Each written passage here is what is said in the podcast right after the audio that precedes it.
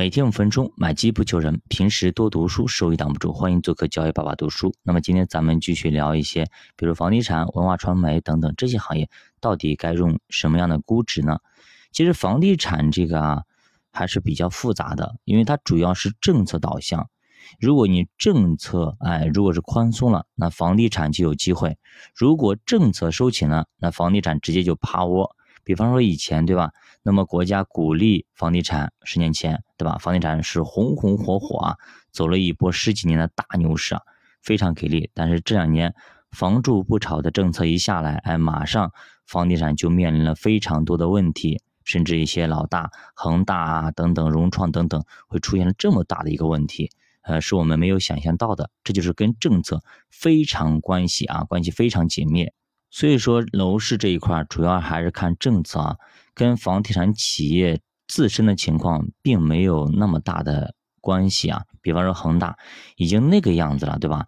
负债成那个样子了，但是依然啊红红火火，那就是因为啊政策来了之后，房地产整体都很好，它又是龙头，对吧？没有人去在乎它到底赚不赚钱，到底能负债多少。对吧？所以说房地产我们就要看政策啊。下一个就是文化传媒行业啊，它主要是靠一些外延式的增长，具有一定的反身性。也就是说，市场给它的估值越高，它的业绩表现就越好，可以通过不断的并购啊，产生一些业绩。比方说现在的什么爱奇艺等等的一系列的去并购，对吧？去大鱼吃小鱼，把所有的小鱼全部吃下来，哎，它的业绩越来越好看，哎。相反，当它越是下跌的时候，估值会越跌越高，利润呢也会越跌越少。所以通常他们都是要等大牛市才能驱动。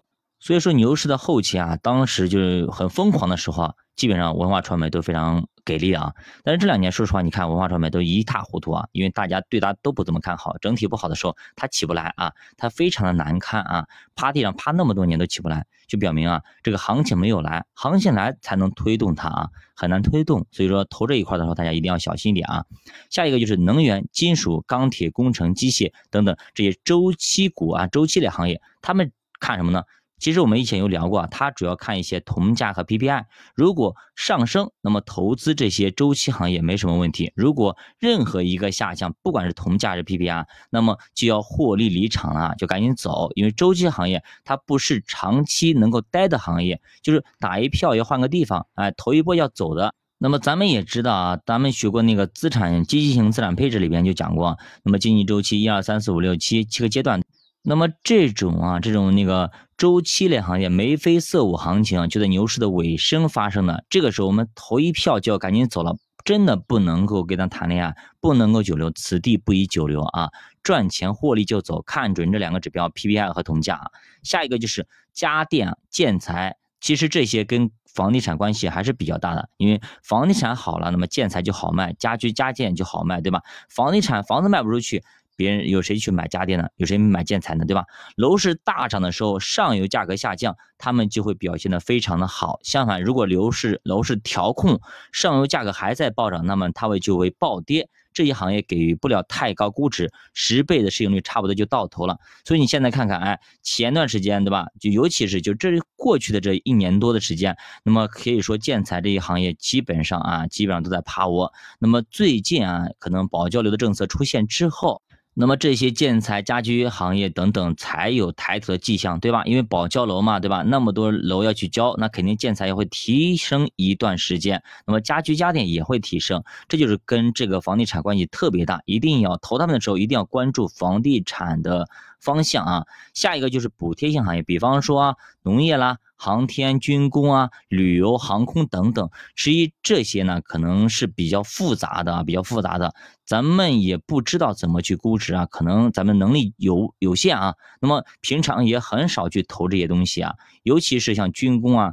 去年的时候啊，对吧？当很火的时候，对不对？大家都在疯狂的投的时候，其实我没有去碰它啊，因为咱看不懂，所以看不懂就不做。还有农业当年也很火，对吧？二零二零年的时候也也是不错的，但是呢也没有去投，为啥呢？因为还是看不懂啊，因为它的变化因素太大了。我给大家讲过那个獐子岛，对吧？等等。那么今天呢，海参跑了，明天海参回来了，你也不知道到底里边有没有海参，对吧？如果是没有一颗海参，他就凭他嘴说的，今天有一万只，明天有呃有一七十万只，后天有一千万只，对吧？等你去查了的时候，哎呀，海参怎么没有了？你怎么那么少找不到呢？他说，那么海参跑了呀，对不对？过两天，那么海参又回来了，对吧？这个东西就很难弄。那但是呢，就是很多的大爷大妈啊，很喜欢去买军工，很喜欢去买这种农业等等。那为什么？因为听起来高大上。但是呢，普通投资者，我还是建议能不买就不买。比如说之前有人统计过，哪个行业是坑杀哎？投资者最狠的行业啊，答案就是什么？军工啊，答案就是军工。所以说，当那个所有的大 V 都在推荐大家投军工的时候，我其实当时在节目里有说过啊，军工这个行业投起来一定要小心再小心啊。包括很多我的老师啊，很多大 V 啊，行业里的大咖都教大家，哎呀，现在军工涨得好，赶紧去投啊，为看好未来的军工等等等等。我当时还是没有。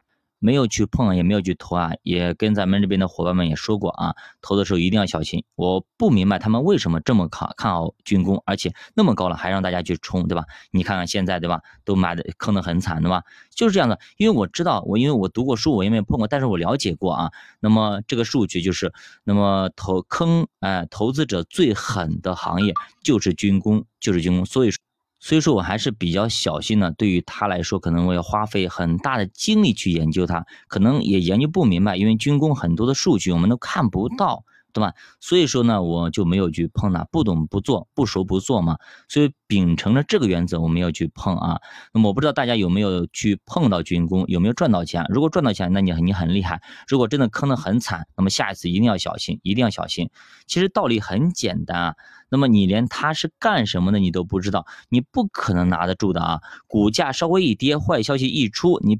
你肯定就慌了啊，肯定就慌了，你就不知所措，你都不知道你到底买的是什么，就非常的尴尬。